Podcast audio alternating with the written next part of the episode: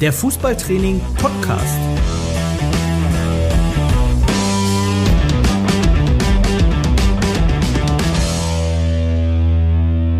Das Kabinengespräch mit Trainern aus allen Leistungs- und Altersklassen.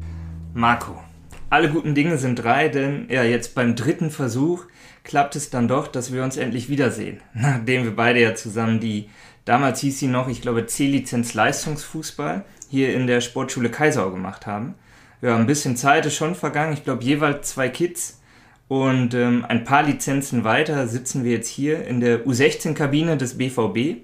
Ja, erstmal danke für deine Einladung. Ich freue mich sehr, hier sein zu dürfen und dass es klappt mit dem Kabinengespräch. Marco, ich frage mal so, wie geht's dir? Bist du müde? ja, herzlich willkommen erst einmal hier beim BVB. Danke. Ich freue mich auch, dass es geklappt hat. Ähm, müde bin ich, ja, aber es liegt nicht an den Jungs oder am Training oder am BVB, sondern das liegt natürlich daran, dass ich gerade eine Tochter bekommen habe, die zweite. Ähm, ja, und sie uns natürlich ordentlich auf Trab hält, dann auch in der Nacht. Von daher äh, ein bisschen mehr Schlaf könnte ich zurzeit schon gebrauchen. Aber die Augen sind offen für alle, die es hören, ich glaube. Absolut. Wir gucken, wenn ihr gleich ein leises Schnarchen hört, dann wecke ich ihn. Das kriegen wir schon hin. Marco, auf der Homepage beschreibst du dich selber als Fußballverrückten, für den es ja ein Geschenk ist, hier beim BVB zu arbeiten. Erzähl uns noch mal ein bisschen was über deinen Werdegang und wie es dazu gekommen ist, dass wir jetzt hier sitzen. Ja, ähm, das ist eine lange Geschichte. Das hat so ein bisschen eigentlich angefangen, als wir uns bei der C-Lizenz getroffen haben. Also ich habe ähm, relativ früh Lust gehabt, äh, Trainer zu werden und habe mit 16 Jahren dann neben der Fußballkarriere, wenn man es Karriere nennen kann, äh, auf dem Niveau, also das war maximal dann Bezirksliga, ähm, habe dann relativ früh angefangen, nebenbei ähm, eben die Jungs zu trainieren, habe mit der F-Jugend angefangen mit 16 Jahren, habe mich dann eben in meinem Heimatverein Brake 06 so hochgearbeitet, habe irgendwann die A-Jugend trainiert. Ähm, ja, und bin dann so mit Mitte 20 Spielertrainer geworden bei ein, zwei Vereinen hier in Dortmund. Ähm, habe dann eben Erwachsene trainiert, Senioren und habe dann irgendwann für mich entdeckt, äh, ja, dass mir das aktuell nicht mehr reicht, so mein Fachwissen und wollte mich da weiterbilden und habe dann eben angefangen, die Lizenz zu machen äh, oder angefangen eben die C-Lizenz zu machen, wo wir uns auch kennengelernt haben mhm. ähm, und habe dann so ein bisschen Blut geleckt und es lief auch ganz gut und dann hat mir eben der da ehemalige Ausbilder von uns beiden, äh, Helmut Horsch, eine Ausbilderlegende. Ähm, Ausbilderlegende, genau, der jetzt aktuell unsere Spieler beim DFB sichtet äh, oder für den DFB. Ähm, der hat mir dann damals hier die Kreisauswahl in der U11 angeboten. Na, beziehungsweise hat gesagt, dass da was frei wäre und dass er sich gut vorstellen könnte, dass ich da gut hinpasse. Und so ist es dann auch wirklich gekommen, äh, dass äh, ich dann eben bei Andreas Barth in der Kreisauswahl gelandet bin und habe dann eben neben den Senioren die Kreisauswahl trainiert durfte dann da äh, bei David Siebers und Benny Seifert, die jetzt ja auch bei Bochum sind, schon einige Jahre, ähm, dann auch beim Stützpunkt mithelfen und dabei sein. Und äh, ja, habe dann 2013 das Glück gehabt, dass äh, Massimo Mariotti damals kurzfristig zu den Profis gewechselt ist als Übersetzer und ähm, der BVB eben kurzfristig für die U13 neuen Trainer gesucht hat. Und Andreas Barth natürlich dann auch mit dem BVB verwurzelt ist und äh, ja, mich da glaube ich empfohlen hat und so ist es nun. Jetzt, Jetzt im achten Jahr. Im achten, immerhin schon, oder? Ja. Und du hast vor, noch lange hier zu bleiben, oder? Ja, also mindestens nochmal acht. Als Dortmunder ist natürlich auch. Was besser hätte es ja nicht kommen können. Genau, ja, das ist, ähm, wenn man hier groß wird, also ich bin ja dann auch in Brakel geboren und groß geworden, also in dem Ort, wo das Trainingszentrum auch steht. Ähm, da sind natürlich alle Freunde, BVB-Fans, Familie und äh, dann ist es natürlich was Besonderes, dann auch für den Verein zu arbeiten, auf alle Fälle. Und ihr habt hier gebaut, ne? Also du wohnst ja unweit des Trainingsgeländes. Genau, wir haben jetzt ein Haus, also ich glaube sieben Minuten entfernt auch ähm, hier in der Ecke. Das heißt, ich bin hier schon fest verwurzelt. Du hast es gesagt, wir haben uns bei der Lizenz entsprechend mal kennengelernt. Kannst du dich daran noch erinnern? Ein paar Jahre ist es ja her. Und hast du noch Kontakt zu ein paar Trainern? Ähm, also so, so regelmäßigen Kontakt nicht. Ähm, ich kann mich jetzt, also vielleicht Mike Terranova kann ich mich noch dran erinnern, der dabei ja. gewesen ist, der ja bis vor kurzem jetzt bei äh, Oberhausen Trainer gewesen ist. Ich glaube jetzt NLZ-Leiter wird. Genau. Bei Oberhausen so, da tauschen wir uns schon ab und zu mal aus oder wir haben ja auch mal hin und wieder Kontakt, aber ansonsten ist es schon so, dass es durch die ganzen Jahre so ein bisschen abgeflacht ist, der Kontakt. Ja, das Schöne ist, man, irgendwie, man trifft sich ja doch. Fußball ist ja dann doch ein kleiner Kosmos, eine kleine Welt. Irgendwann sieht man sich, aber es sind natürlich auch einige Player, die man dann auch auf seinem Weg irgendwie kennenlernt. Ja, ne? das stimmt. Jetzt, Jetzt hast du selber gesagt, du hast erst gespielt, du warst dann Spielertrainer, irgendwann Trainer, hast mit einer F-Jugend angefangen. Wie kam das dazu, dass du den Gedanken gekriegt hast, ja, Trainer sein macht mir auch Spaß? Oder was meinst du, was für Spieler werden nachher Trainer? Was müssen die mitbringen?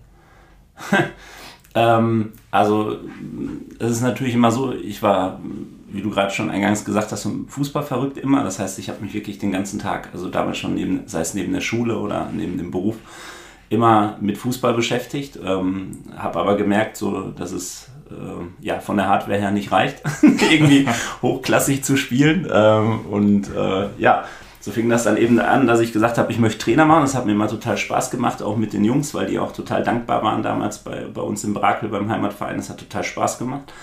Ähm, aber wie das dann halt so ist, dann, dann sagt man sich, wenn man eine F-Jugend trainiert, auch ich möchte aber auch gerne mal eine E-Jugend trainieren. Ach, dann bin ich vielleicht mal, also C-Jugend hätte ich auch mal Lust und dann war es eine A-Jugend. Und dann war es halt damals so, ähm, ja, mal so eine Seniorenmannschaft mit Mitte 20, da hätte ich auch mal Lust zu, zu schauen, ob die einem folgen, ob das funktioniert. Und es ist halt immer äh, optimal gelaufen, so gefühlt, und hat immer mehr Spaß gemacht, so desto höher das Niveau gewesen ist. Und ähm, ja, bei der Kreisauswahl und beim Stützpunkt äh, war es dann auch nochmal ein ganz anderes Niveau. Und da habe ich gedacht, so, boah, was die Jungs können. Wenn ich jetzt natürlich äh, überlege, was wir für Jungs hier beim BVB trainieren dürfen oder welche Jungs ich da in den letzten Jahren trainieren durfte, dann ist es halt auch nochmal ein Weltenunterschied und nochmal ein Riesensprung. Und das macht halt einfach äh, unendlich Spaß jeden Tag mit den Jungs. Und ähm, ich sage auch immer so zu meinen Trainerkollegen bei uns im Team so, dass man das auch nie vergessen darf dass, ähm, ja, dass wir eben solche Jungs und dann teilweise dann auch zu U15, U16 aus ganz Deutschland äh, wirklich die Besten, dass man die trainieren darf, ähm, ja, dass man diese Demut und so da immer zeigen muss, dass es was ganz Besonderes ist. Ja, das kommt dann auch bei den Spielern drauf an. Ich glaube, abheben darf man nicht, aber irgendwann fühlt man sich auch wohl in dem Bereich, in dem man ist und kommt mit den Spielern natürlich auch besonders gut klar. Du bist jetzt U16-Trainer aktuell. Ihr arbeitet hier beim BVB ja in einem rotierenden System. Das heißt, genau. im nächsten Jahr trainierst du die U14 wieder, genau, ne? Genau.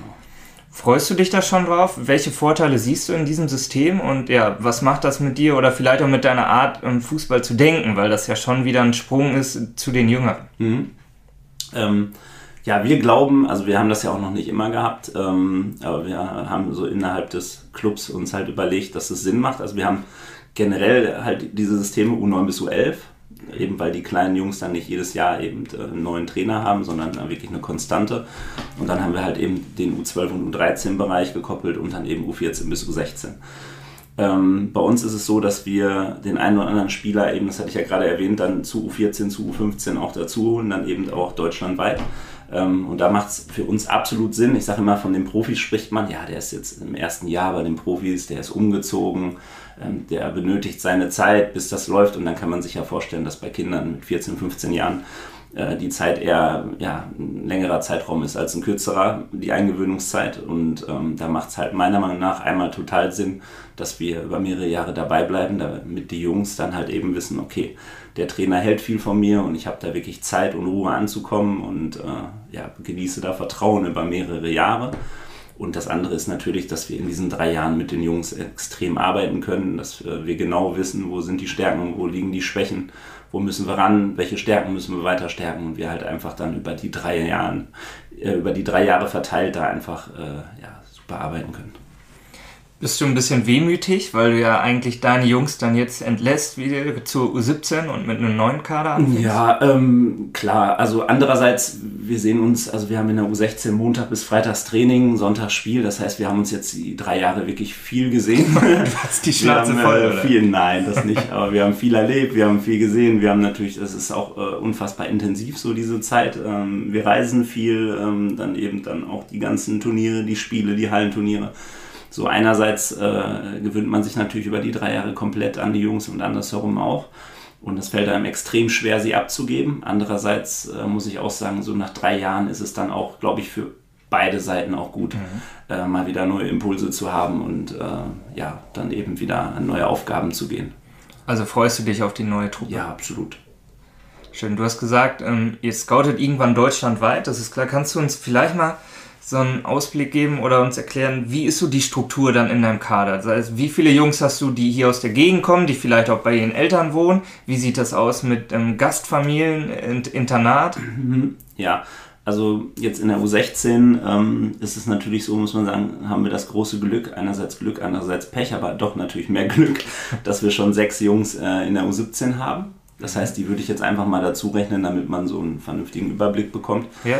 Ähm, also normal ist es so, dass wir ja, vier, fünf Spieler aus Deutschland haben, so im U16-Bereich, die dann zu uns ziehen. Das, da sprechen wir dann aber nicht von, von München oder so, ne?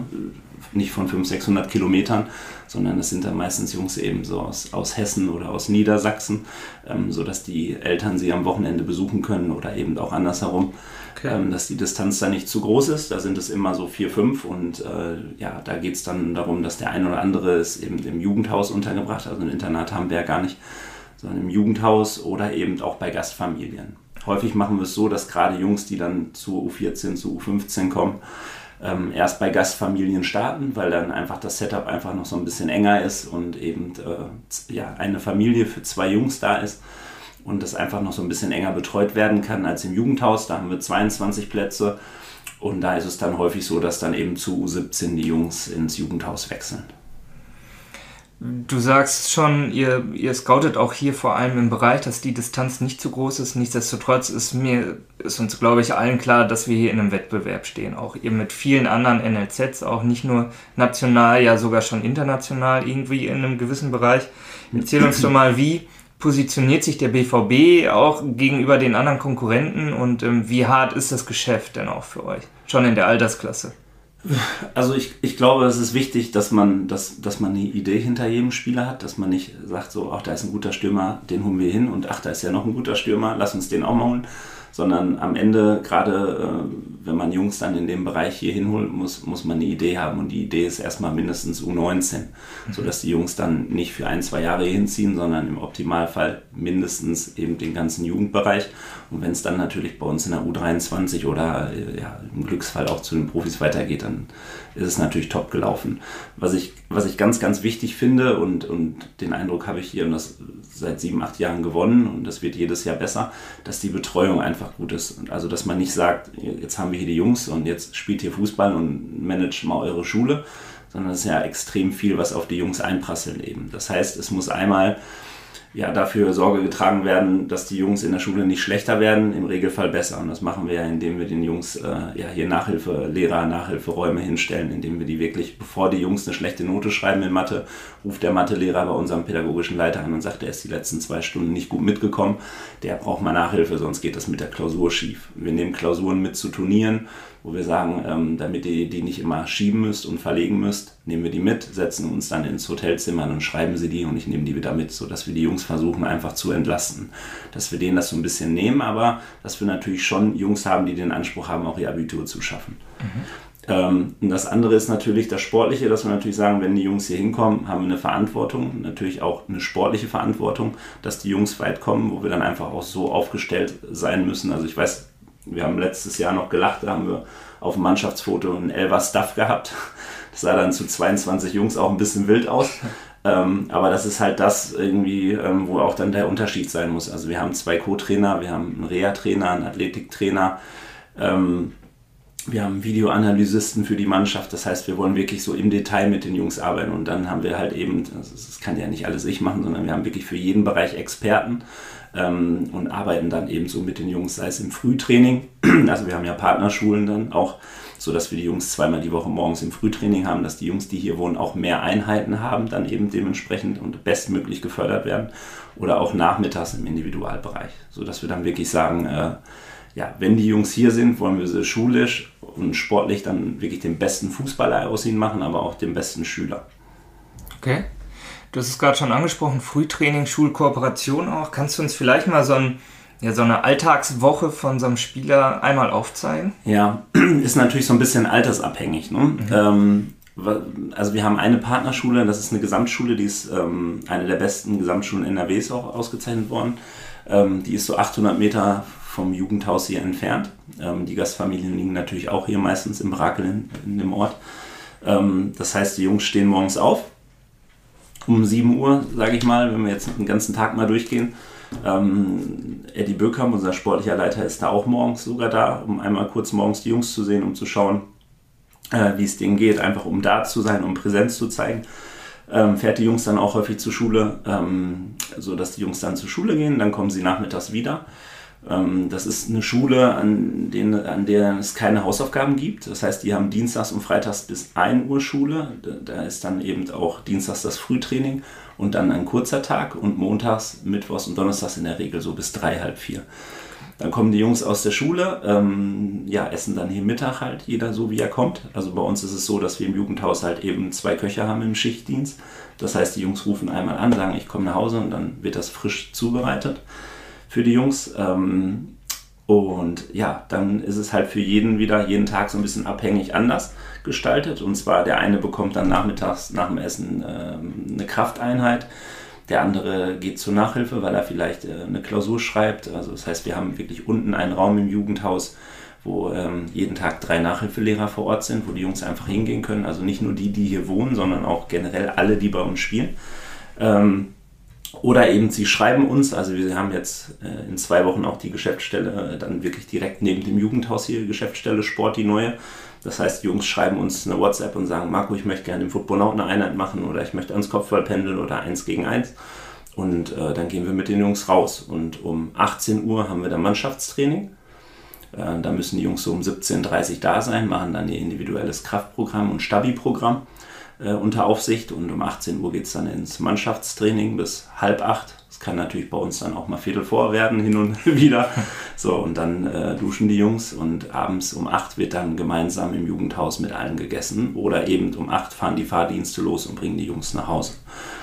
Ähm, Im U14, U15 Bereich haben wir Montag bis Donnerstagstraining, im U16 Bereich Montag bis Freitags. Ja, und ähm, so dass die Jungs dann quasi am Wochenende, das ist uns wichtig, gerade im U14, U15-Bereich, wenn sie noch sehr jung sind, freitags einen halben Tag haben bis eins. Mhm. Das heißt, wir haben eigentlich bis auf das Spiel, dadurch, dass wir Montag bis Donnerstag trainieren, haben die Jungs eigentlich bis auf das Spiel das komplette Wochenende frei, sodass sie Freiräume haben, um sich mit Freunden zu treffen, um äh, was für die Schule zu machen, eine Runde Playstation zu spielen, die Familie zu sehen, dass sie quasi den halben Freitag haben, den Samstag bis auf das Spiel und den kompletten Sonntag. Und dann ist es bei uns häufig so, dass viele äh, Eltern, die dann eben hier wohnen, die Eltern bekommen ähm, Hotelzimmer auch dann, wenn die Jungs hier wohnen, an Spieltagen. Das heißt, viele kommen dann Freitagmittags, wenn sie ähm, wenn frei haben von der Arbeit, kommen die Freitagmittags hier an, besuchen ihren Jungen, schlafen dann freitags im Hotel, schauen samstags das Spiel, nehmen den Jungen dann mit nach Hause und abends, Sonntagabends kommt er dann mit dem Zug und wir holen ihn ab. Also das ist so so eine Standardwoche. Und in der U19 ist es dann natürlich nochmal was ganz anderes, ähm, weil dann sprechen wir auch von der Youth League. Das heißt, dann reisen die mit den Profis auch von Dienstag bis Donnerstags. Also wenn die Profis in Barcelona spielen, fliegen die Dienstags mit, spielen Mittwochs, kommt Donnerstags zurück. Heißt, sie haben auch wieder drei Schulausfalltage. Ähm, plus Nationalmannschaft, wo natürlich viele Jungs von uns sind, plus Auswahl, wo nahezu alle Jungs von uns sind in der Westfalen-Auswahl. Das heißt, es kommt schon viel auf die Jungs zu. Und es ist einfach unabdingbar, dass dass die Schule das auch auf dem Schirm hat und dass wir da eine Partnerschule haben, eine starke, wo wir auch einfach äh, ja, nach individuellen Lösungen schauen können. Wenn Jungs dann irgendwie sechs Wochen auf einem Turnier sind bei einer U17 WM, dann ist klar, in den sechs Wochen ist keine Schule, heißt, wir müssen es irgendwie auffangen. Wir müssen eigene Nachhilfelehrer mitschicken oder wir müssen uns was überlegen, dass das alles vorher dann schon gelaufen ist. Und da wird halt wirklich bei jedem Spieler individuell geschaut. Hört sich so ein bisschen nach dem Traum vieler an, die, das miterleben zu dürfen, das auch ähm, ja, entsprechend zu begleiten. Du hast es gerade schon gesagt, die Möglichkeiten, die ihr habt, die sind natürlich ähm, schon super. Ich glaube, das glaub, euch fehlt hier an, an sehr wenigem, glaube ich. Ähm, das ist natürlich für euch ein Segen. Jetzt hast du einen schönen Vergleich gezogen. Du hast gesprochen vom Footbonauten und vom Kopfballpendel. Das finde ich gut, weil das Kopfballpendel ja. ja. für viele verpönt ist. Ich sehe ja. das aber gar nicht so. Nee, ähm, also ich weiß, ich kann jetzt nicht für jeden Trainer sprechen, ähm, aber ich weiß, dass zum Beispiel auch Peter Baczynski oder Carsten Gorges da viel von halten bei uns, die mit mir jetzt in dem Bereich sind, U14 bis U16. Ähm, es geht ja einfach darum, um Grundtechniken zu schulen. Ne? Und das ist natürlich ja. schön, wenn im Football aus acht Kanonen Bälle bis zu 120 km/h rausgeschossen werden und da kann man ganz viel machen und das ist eine Wundermaschine, da arbeiten wir ganz viel mit. Ähm, aber es geht halt auch gerade, finde ich, bei uns in dem Bereich um, um Erlernen der Grundtechniken und da gehört ein Kopfballspiel so ab der U14 halt auch mit dazu. Und ähm, ja, so ein Kopfballpendel gibt einem halt dann auch wirklich die optimale Rückmeldung, wie treffe ich einen Ball und äh, ja, wo treffe ich ihn und wie genau. Und ähm, das sind halt auch Sachen, mit denen wir arbeiten. Also back to the roots. Ich verspreche, ich nagel ihn fest. Nächste Mal Beitrag Marco Lehmann, Kopfballpendel beim BVB. Wie trainiere ich die Grundtechniken? Marco, du hast es gerade schon gesagt. Ähm, ihr seid hier natürlich da, um die Jungs zu verbessern, auch individuell zu schulen. Ähm, nichtsdestotrotz hat der BVB ja auch bestimmte Vorstellungen, Fußball zu spielen, denke ich mal. Kannst du uns dazu mal was erzählen? Du willst ja einen kreativen, selbstbewussten, offensiven Fußball spielen, um das mal zu zitieren. Du sagst, deine Jungs dürfen Fehler machen, aus denen lernt man natürlich auch und daran wollt ihr dann arbeiten und die verbessern. Das ist ein hoher Anspruch. Sag uns doch mal, wie machst du das und wie unabhängig bist du da auch als Trainer hier im NLZ oder wie abhängig ja. bist du von einer gewissen Spielphilosophie, die ihr tragt? Ja, ähm, also es ist bei uns so, es gibt ja viele Vereine, sag ich mal, die, die das System der Profis spielen im Jugendbereich komplett. Ja. Ähm, jetzt habe ich aber gerade erwähnt, äh, wir sehen das wirklich, also wenn, wenn ein Junge hier hinzieht oder bei uns Fußball spielt, dann ist das für uns eine, wie, wie eine Ausbildungsstelle. Das heißt, er wird ausgebildet für den Fußballbereich und er wird nicht ausgebildet für Borussia Dortmund. Weil wenn man ganz ehrlich ist, aus meinen 22, 22er Kader aus der U16 werden nicht alle 22 bei uns bei den Profis spielen oder in der U23. Das hängt von dir ab. Äh, nee, es hängt von den Jungs ab. ja, Aber ähm, das ist, sind ja nun mal die wenigsten. Ja. Und, und da ist es einfach wichtig, dass wir sagen, so, wir wollen den bestmöglichen Fußballer aus dir machen.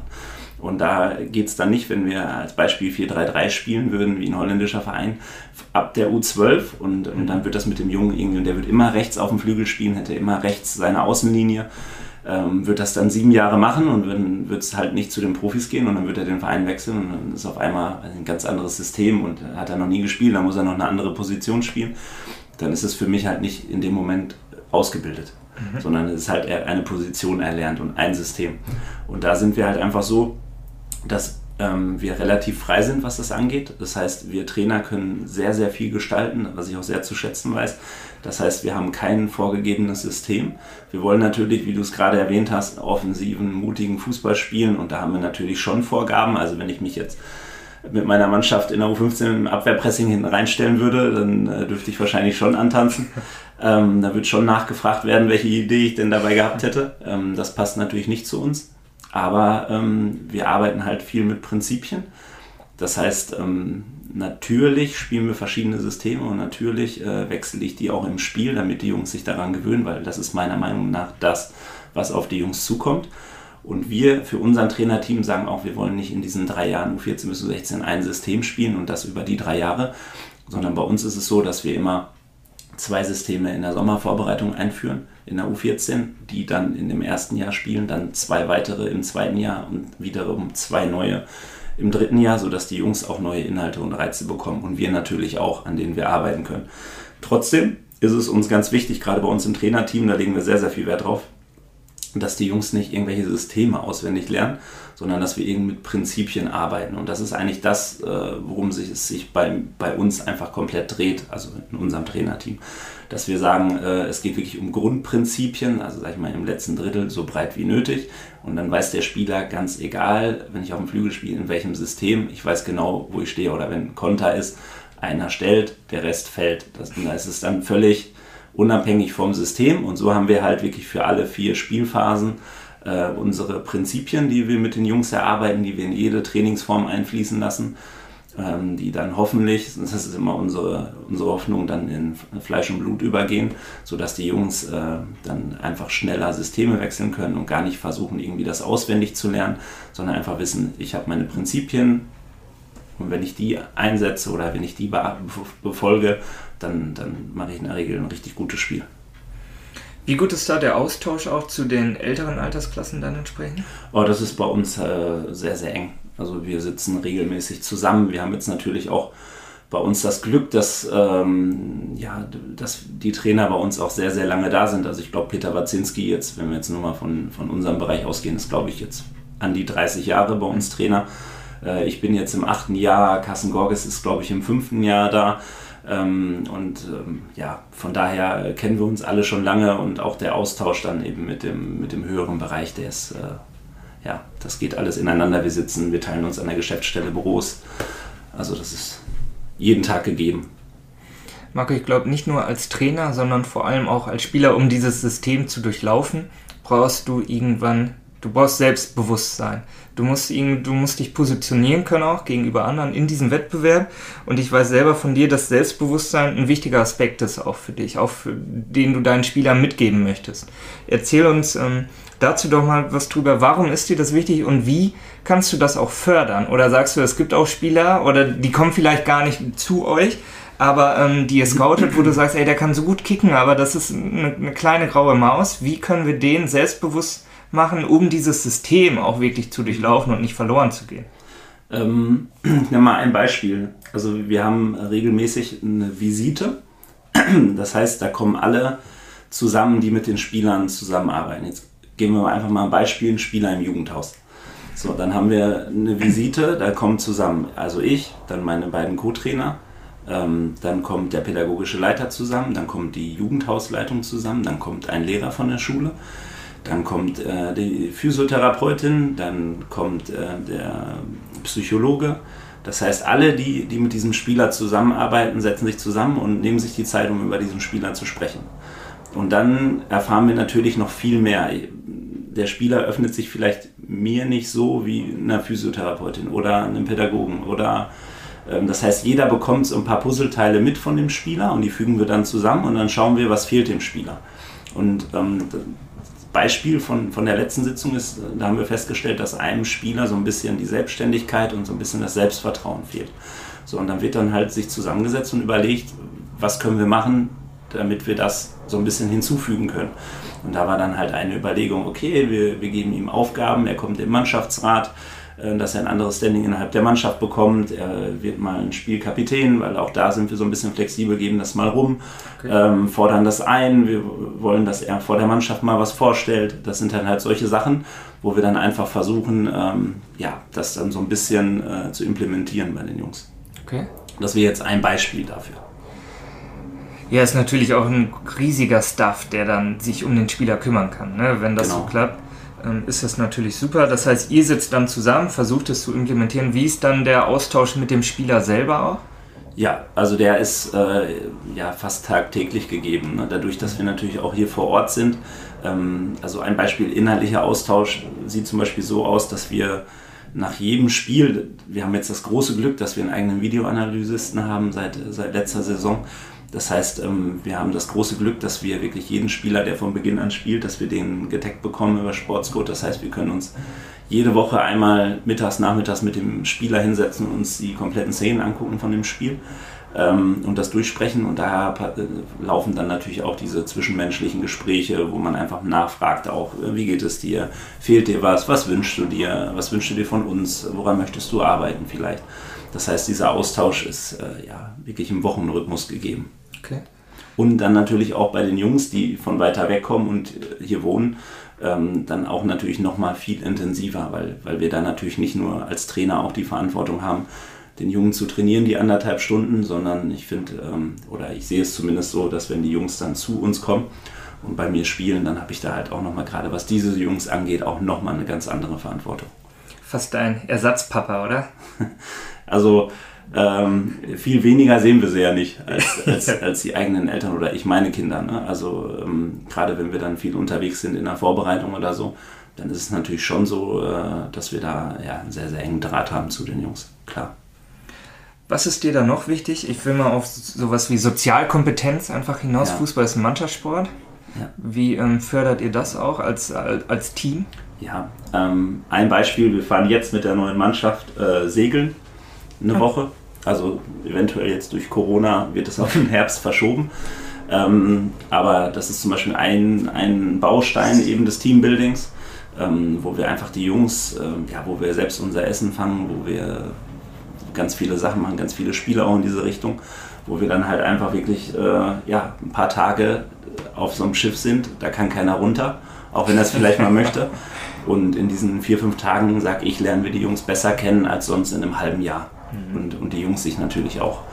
Das sind solche Sachen, aber dann machen wir auch im Trainingslager äh, auch hin und wieder verrückte Sachen, wo wir die Jungs in Dreiergruppen zusammenstellen und denen zwei Euro geben und sagen, so, ihr habt jetzt zwei Stunden Zeit und ihr holt das Beste für, fürs mhm. Team, für diese zwei Euro. Und da kommen dann ganz verrückte Sachen. Also wir hatten einmal kam eine Truppe mit einem Feuerwehrwagen, äh, der dann da äh, uns alles gezeigt hat und mit dem Wasserschlauch umgespritzt hat. Dann kam einmal eine Yoga-Lehrerin, die mit uns eine Stunde Yoga gemacht hat für zwei Euro. Eine, einmal hat ein Team ähm, Eis für alle geholt äh, für diese zwei Euro. Das heißt, auch da ähm, ne, entwickeln die Strategien zusammen, wie schaffe ich was und ähm, entwickeln natürlich auch Selbstvertrauen, indem sie auf die Leute zugehen und äh, ja, das sind dann halt auch wieder so kleine Bausteine. Das heißt, wir schauen schon tagtäglich in der tagtäglichen Arbeit, wie wir den Jungs Selbstvertrauen mitgeben können, weil am Ende, brauchen wir auch nicht drum herum reden, ist natürlich das größte Ziel für uns, dass, dass die Jungs irgendwann äh, zehn Meter weiter auf dem Profitrainingsgelände landen, also einen Platz weiter. Und ähm, ja, und dafür braucht man Selbstbewusstsein. Und wenn man in, in der Bundesliga spielen will, braucht man Selbstbewusstsein. Und äh, da kann man dann natürlich nicht früh genug mit anfangen. genauso braucht man natürlich Selbstbewusstsein, wenn man sich bei uns in dem Bereich durchsetzen möchte. Von daher ist es eine ja, ganz, ganz wichtige Eigenschaft. Marco, Selbstvertrauen bekomme ich natürlich auch, indem ich Tore schieße. Das ist ja das Schöne, du hast selber von dem offensiven Fußball gesprochen. Wenn die Tabelle nicht lügt, die B-Jugend Westfalenliga, die jetzt auf dem zweiten Platz ja knapp vor dem Rivalen ein paar Kilometer weiter beendet habt. Ähm, ihr habt ja auch die meisten Tore geschossen in der Liga. Sagt das was über deine offensive Qualität aus, die du im Kader hast, oder auch über euren Spielstil? Ja, also ähm, erst einmal ist natürlich die U17 Westfalenliga ein ganz schwieriges Jahr so für die Jungs. Einfach weil man natürlich gegen ältere Mannschaften spielt. Also wir haben mit dem, mit dem Jahrgang in der U14, U15 äh, nicht ein Spiel verloren und hatten mit Abstand die meisten Tore. Ich glaube, wir sind sogar in der U14 unter, unter 20 Tor, Gegentoren geblieben. Ich glaube, in der U15 waren wir etwas drüber und haben wirklich über 100 Tore geschossen.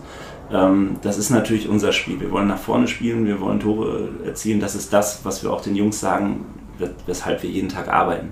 Also das ist das Größte, was passieren kann, dass wir Tore schießen. Dafür arbeiten wir und dafür machen wir jede Übung. Äh, natürlich geht es auch ums Verhindern, aber ich finde, in der Ausbildung geht es vorrangig eben um Tore erzielen. Und wenn ich viele erziele, bekomme ich in der Regel auch wenig, ähm, weil ich dann auch viel den Ball habe und nach vorne spiele. Ähm, in der U17 Westfalenliga als U16-Mannschaft ist es natürlich ein bisschen schwieriger da in der U14 und 15 alles Bundesligisten sind oder NRZs, die natürlich dann auch versuchen, in der Regel mitzuspielen, wo es dann natürlich auch ein bisschen wilder mal wird. Das ist auch gut in der Ausbildung, es geht hin und her. Ähm, in der U17 Westfalenliga ist es natürlich häufig so, dass dann die Mannschaften, die U17-Mannschaften sich gegen uns komplett hinten reinstellen, wo wir wieder ganz andere Inhalte haben, was natürlich auch wichtig ist für die Jungs, wo wir Gegner bespielen haben, Restverteidigung, Konterabsicherung sind wieder andere Inhalte. Und was es für uns natürlich äh, dann auch ein bisschen schwieriger macht, ist, dass eben dadurch, dass sechs Jungs dann in die U17 gewechselt sind, ist natürlich überragend. Wir freuen uns da total drüber, weil darum geht's. Ja? Und die Jungs gehen nur hoch, wenn sie auch wirklich Stammspieler sind. Ansonsten bleiben sie bei uns. Aber dann ist es natürlich extrem schwierig. Ähm, ich glaube, bei Schalke waren es zwei, bei Bochum nicht ein Spieler, äh, der schon in die U17 gegangen ist. Verlieren wir natürlich ordentlich Qualität, weil es natürlich auch die Unterschiedsspieler sind. Und von daher ähm, können wir es den Jungs gar nicht hoch genug anrechnen, dass wir trotzdem vor allen U16-Mannschaften gelandet sind. Und ähm, haben natürlich dann eben mit der U17 von Paderborn eigentlich eine Mannschaft da drin in der Liga, auch wenn wir jetzt vor ihnen gestanden haben, ähm, die eigentlich in der Liga nichts zu suchen haben, das ist eigentlich ein Bundesligist, das ist auch so von der individuellen Qualität her ein Jahr älter. Körperlich natürlich nochmal ein großer Unterschied. Ähm, sodass wir mit der Saison, auch wenn es ein bisschen wackelig war, am Ende äh, sehr, sehr zufrieden sind, weil wir natürlich wieder Jungs entwickelt haben, die vielleicht sonst hinter den anderen sechs so ein bisschen im Schatten gewesen sind, die jetzt aber Führungsqualitäten entwickeln mussten, die vorangehen mussten, auch wenn es mal nicht so lief. Und die Phasen gab es ja auch und äh, wir glauben, wir jetzt wieder viel mehr Jungs haben, die mit breiter Brust nächstes Jahr in die U17-Saison gehen, als wenn die anderen Jungs jetzt noch dabei gewesen wären. Von daher ist es eine Win-Win-Situation. Die anderen konnten schon U17 Bundesliga spielen und wir konnten noch viel mehr Jungs auf dem Platz ausbilden. Von daher sind wir super zufrieden. Und dass wir dann noch so viele Tore geschossen haben, ist natürlich dann umso schöner. Das Salz in der Suppe, wie man genau. fürs Phrasenschwein ja so schön sagt. Genau. Marco, fällt dir was zu den Stichpunkten schnelles Umschalten, der Footbonaut und ähm, Aufbauen und Pressen mit der Dreierkette ein? ja, das waren mal Artikel, äh, die ich in der Fußballtraining bei euch veröffentlicht habe. Ganz richtig. Alles ähm, Themen, die du teilweise auch mit deinem Trainerkollegen Christopher Krause bei uns ja im Magazin Fußballtraining veröffentlicht hast. Das genau. stimmt. Wir freuen uns in der Ausgabe 8 2020, das ist dann die nächste, bist du wieder als Gastautor aktiv. Was erwartet uns denn diesmal? Ja, ähm, das ist so ein bisschen, das war auch ein Wunsch von mir, dass wir da ein bisschen mal was zu machen können. Ähm, ich hatte ja gesagt, dass wir viel mit Prinzipien arbeiten. Und ähm, ein Prinzipien bei uns ist, dass, dass wir den Jungs sagen, also bei unserem Trainerteam, ähm, dass sie mit gedachten Linien arbeiten sollen, weil ich glaube, dass, dass das alles für so einen Spieler so ein bisschen verändert, die Sicht auf den Fußball. Ähm, dass es einfach eine Riesenerleichterung ist, sei es, wenn ich im Spielaufbau bin gegen zwei Spitzen, dass ich mir eine gedachte Linie denke auf Höhe der Gegner, auf der, dieser zwei Spitzen und dass ich dann schaue, dass der Ball im Spielaufbau hinter diese gedachte Linie gespielt wird oder ich ihn eben im ersten Kontakt dahinter nehme, dass ich einfach zwei Kämpfen entgehen kann, dass ich den Rücken der Gegenspieler bekomme. Und da haben wir natürlich auch so Prinzipien, sei es im Übergangsspiel oder eben im letzten Drittel, dass ich, wenn ich den Ball an der Außenlinie bekomme im letzten Drittel, dass ich keinen Zweikampf mehr gegen den Außenverteidiger habe, sondern dass ich so einlaufe und so positioniert bin, dass ich im Rücken der Kette komme. Und ähm, da sind so Sachen, die wir halt ja, entwickelt haben, so äh, fürs 11 gegen 11, eben im Spielaufbau, im Übergangsspiel und im letzten Drittel. Und ähm, dazu haben wir jetzt halt Übungen gemacht, ähm, eben Spielformen und Übungsformen, ähm, die das Ganze so ein bisschen trainieren, wo man dann, glaube ich, anschaulich sehen kann, so welche Idee bei uns dahinter steckt. Lass uns auf die Spielphasen einmal kurz eingehen. Also starten wir mit dem Spielaufbau. Spielen wir ja. uns von hinten nach vorne durch. Was ist dir dabei wichtig? Du hast es gerade schon gesagt. Du willst also die Linie der, der Angreifer entsprechend überspielen, dass du möglichst Zweikämpfen entgehst. Ja, genau. Also Spielaufbau ist erstmal natürlich wichtig, ähm, ja, dass, dass wir einfach bleiben. Das ist auch das, was wir jeden Tag den Jungs sagen. Ähm, das heißt, wir müssen es gut vorbereiten. Wir müssen geduldig sein im Aufbau, weil ein Ballverlust im Spielaufbau meistens wehtut. Heißt, ähm, wir wollen, dass die Jungs geduldig spielen, wir wollen, dass die Jungs mit Köpfchen spielen, dass wir nicht einfach irgendwie nach vorne spielen, sondern dass eine Idee dahinter ist. Und die kann natürlich rein taktisch mit Positionswechseln zusammenhängen oder anderen Sachen. Aber darum geht es jetzt in dem Artikel gar nicht, sondern es geht darum, dass wir, wenn wir diese zwei Stürmer nehmen, uns auf dieser Höhe eine gedachte Linie denken. Und dann gibt es bei uns eben drei Möglichkeiten. Der Topball ist natürlich, wenn wir den, angenommen, wenn wir jetzt mal von der Dreierkette gegen zwei Spitzen ausgehen, der Ball ist im Zentrum und dann ist es ja häufig so, dass eben die Dreierkette auch auf, also die beiden Außen in der Dreierkette auf der Höhe von dem mit Ball sind. So spiele ich jetzt nach rechts zu dem Innenverteidiger, dribbel an, habe ich einen Zweikampf gegen einen Stürmer. So, das ist das, was wir nicht wollen. Heißt, wenn ich die beiden Außen hochschiebe auf Höhe der Stürmer, ähm, ich, sind die auf dieser gedachten Linie. So, und wenn ich den Ball jetzt quasi einfach diagonal dahinter spiele, bin ich weg. Das heißt, ich habe beide Spitzen überspielt und ich habe keinen Zweikampf mehr. Das ist bei uns der Topball. So, ist natürlich nicht immer möglich, weil die es natürlich vielleicht auch hin und wieder gut machen. Heißt, zweite Top-Option ist, ich spiele den Ball trotzdem diagonal daneben, komme vielleicht nicht damit dahinter und nehme den ersten Kontakt hinter diese gedachte Linie. Bin auch weg, kreuz hinter den Rücken, bin weg. Zweite Top-Option. Und die dritte, weil es können ja auch mal drei Spitzen sein oder so, sind dann zum Beispiel so Sachen wie Andribbeln.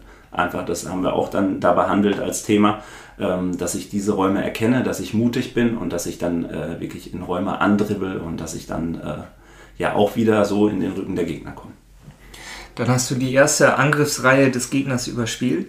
Dann wird es ein bisschen voller auf dem Platz im Übergangsspiel im Mittelfeld. Genau. Welche Handlungsoption coachst du da? Ja, da geht es uns auch wieder darum, dass wir, dass wir komplette Breite haben einmal im Übergangsspiel, dass wir immer beide Seiten dann wirklich mit kompletter Breite besetzt haben, wenn wir im Zentrum sind. Ähm, und dann geht es um die Positionierung der Spieler hinter den Ketten. Das heißt, ähm, häufig wurde es ja immer wieder so äh, gelehrt, dass, dass man ähm, de, der beste Punkt zwischen zwei Viererketten im Übergangsspiel ist, wenn ich wirklich genau mittig zwischen diesen beiden Ketten stehe, äh, weil ich dann den größtmöglichen Abstand zu allen vier Spielern um mich herum habe.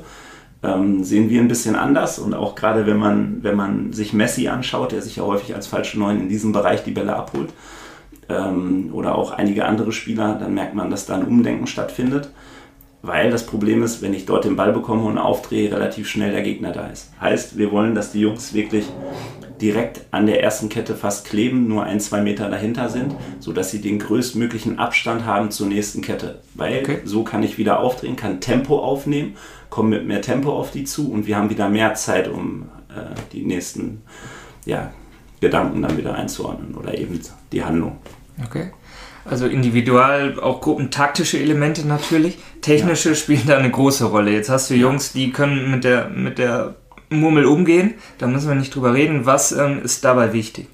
Ja, also das, was wir jede, jede Einheit wirklich trainieren, ist Handlungsschnelligkeit, aber vor allem auch Vororientierung. Mhm. Ähm, also ich zeige da immer ganz gerne äh, Videos, ähm, die man auch im Internet findet, die ich überragend finde von Pirlo wo man einfach mal sieht, dass er in, ich weiß nicht, in 10 Sekunden sich äh, gefühlt 30 Mal umblickt in einem Spiel. Oder Thomas Müller, da gibt es auch beim DFB so zwei, drei Videos, wo ein Flugball auf Thomas Müller zufliegt und der eigentlich gar nicht den Ball im Auge hat, sondern die ganze Zeit ins Zentrum schaut, was da passiert.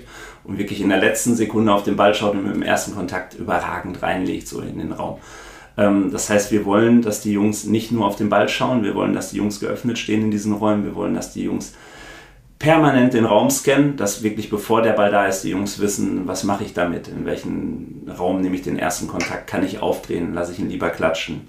Ähm, das heißt, das sind wirklich Formen, die wir jede Einheit machen, wo wir wirklich handlungsschnell sein wollen, wo wir Vororientierung schulen wollen, was, glaube ich, die Jungs dann auch nochmal extrem weiterbringt.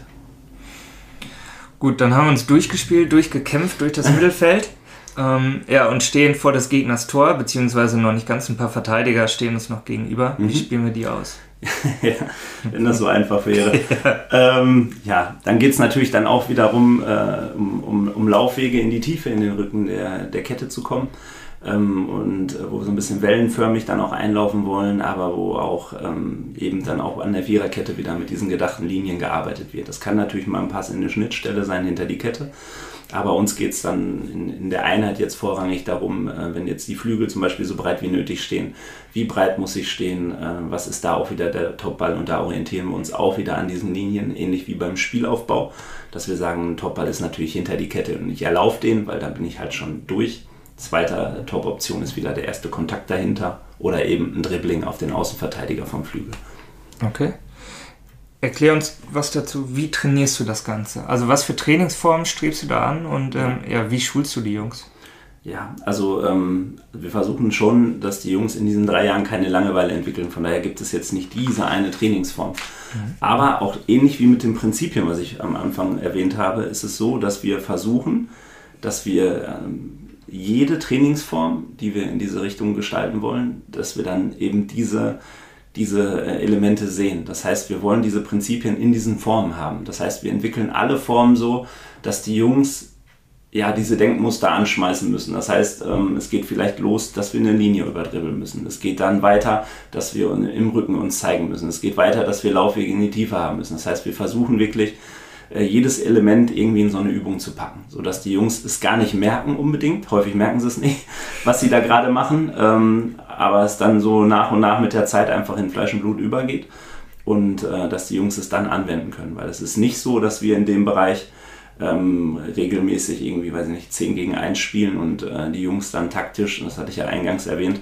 wir wollen die Jungs irgendwie nicht taktisch äh, überfordern und auch nicht viel Taktik trainieren, weil es gerade im U14, U16-Bereich machen wir das halt natürlich ein bisschen an der Tafel und auch natürlich ein bisschen an, in der Videoanalyse, aber es geht hauptsächlich auf dem Platz und auch in der Videoanalyse darum, um individualtaktisch und gruppentaktisch zu schulen.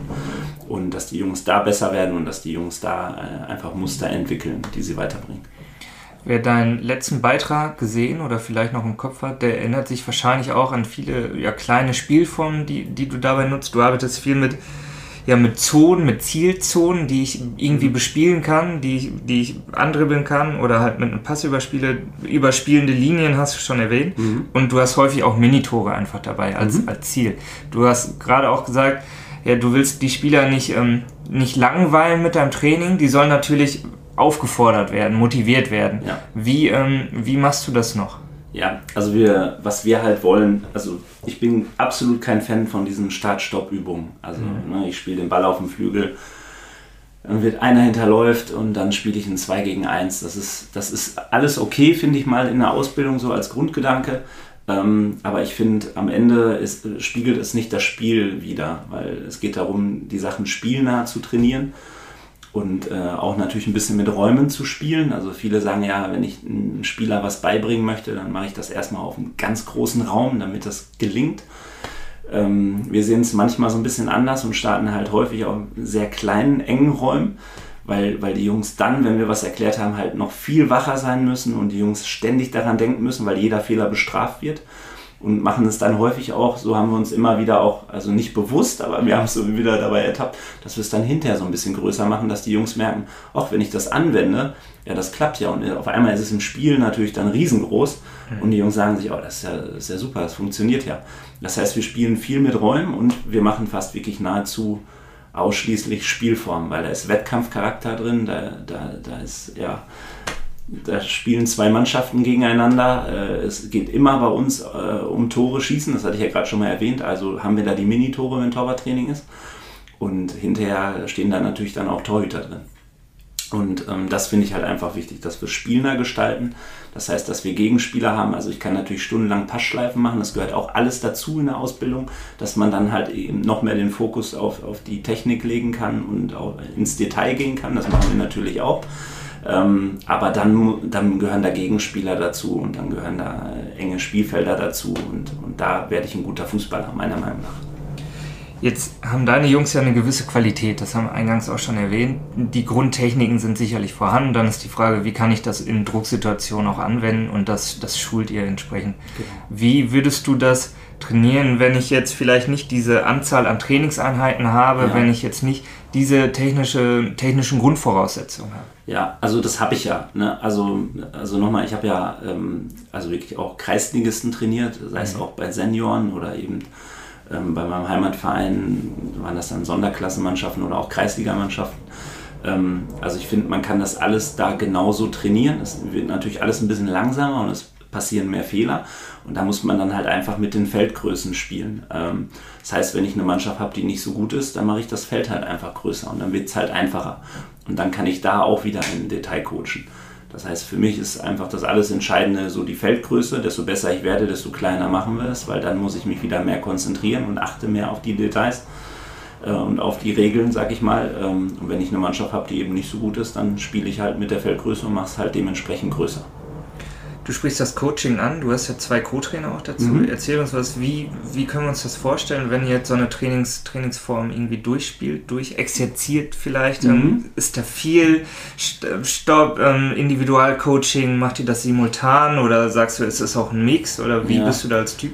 Ähm, also ich habe mich letztens lange mit Marc Meister, der ist ja U15 äh, oder jetzt U16 DFB-Nationaltrainer, aber bei uns ja auch A-Jugendtrainer und der war lange in Spanien, ist ein Jahr dort herumgereist. Da hat er auch, glaube ich, einen Artikel letztens genau. äh, sogar zu, zu dem auch Thema mal gehabt, zu seiner Reise. Ja. Ähm, und da ist es so, dass er ja auch gesagt hat, äh, dass bei ihm ganz auffällig, oder dass es ihm halt aufgefallen ist, dass die Spanier äh, nicht viel Stopp in diese Übung packen, sondern dass die das weiterlaufen lassen und begleiten, coachen. Und das ist eigentlich das, was wir auch bei uns im Trainerteam seit Jahren machen. Ähm, ich will starke Co-Trainer haben und da gehört dann auch dazu, dass nicht nur ich rede, sondern dass meine Co-Trainer auch äh, coachen.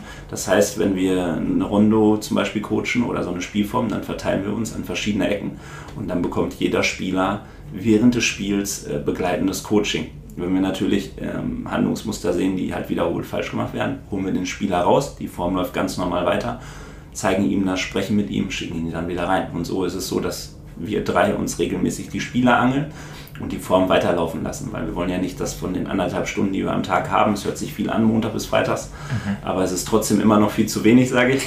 ähm, dann wollen wir natürlich nicht, dass die Jungs da 45 Minuten stehen, sondern die Übungen laufen weiter und wir coachen begleitend. Und im Spiel, ähm, da kann ich halt auch einen riesen Tipp geben, was mir Hannes Wolf damals äh, mal gegeben hat. Ja, mittlerweile auch schon mal äh, Trainer des Jahres in Deutschland geworden. Das habe ich da wirklich auch verinnerlicht und mache das seitdem. Ähm, ein Co-Trainer von mir coacht halt komplett die Restverteidigung, die Defensive. Das heißt, ähm, als Trainer coacht man ja immer so ein bisschen mit Ball. Das ist, lässt sich ja gar nicht verhindern. Wenn wir im Angriff sind, schaue ich nach vorne. Heißt, ich verpasse natürlich so ein bisschen, was in meinem Rücken passiert. Und da haben wir das halt einfach so eingeteilt, dass ein Co-Trainer von mir permanent die defensive Coach, der steht ein paar Meter von mir entfernt, damit es dann auch nicht zu wild wird. Und da geht es dann einfach darum, der schiebt die Leute zu den Gegenspielern, der schaut, ob es passt, ob, ob die Restverteidigung stimmt und ist dann wirklich nur für diesen Bereich da.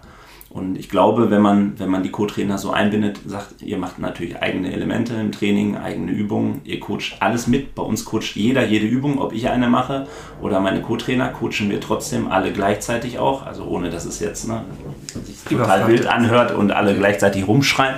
Das ist natürlich nicht der Fall, sondern wir stehen an verschiedenen Ecken und können den Jungs dann halt immer Input geben. Ähm, und so, glaube ich, habe ich starke Co-Trainer und äh, so entwickelt sich dann auch wieder was. Seid ihr zu dritt oder wenn ein Athletiktrainer auch noch dabei ist vielleicht oder ein Torwarttrainer, also diese ja. Spezialtrainer, die ja. dann auch noch mitcoachen können, glaubst du, das ist so auch der Weg, da geht's hin, mehr Individualisierung, mehr individuelles Coaching vielleicht, um die Spieler bestmöglich zu betreuen, weil bei Marc-Patrick Meister war es das so aus Spanien, ich kenne den Beitrag auch, die Spanier arbeiten eher sehr viel damit, haben ja. teilweise sechs, sieben Trainer, ja. äh, die diese Mannschaft begleiten, die im Feld stehen, neben dem Feld, hinter dem Feld, überall. Ja.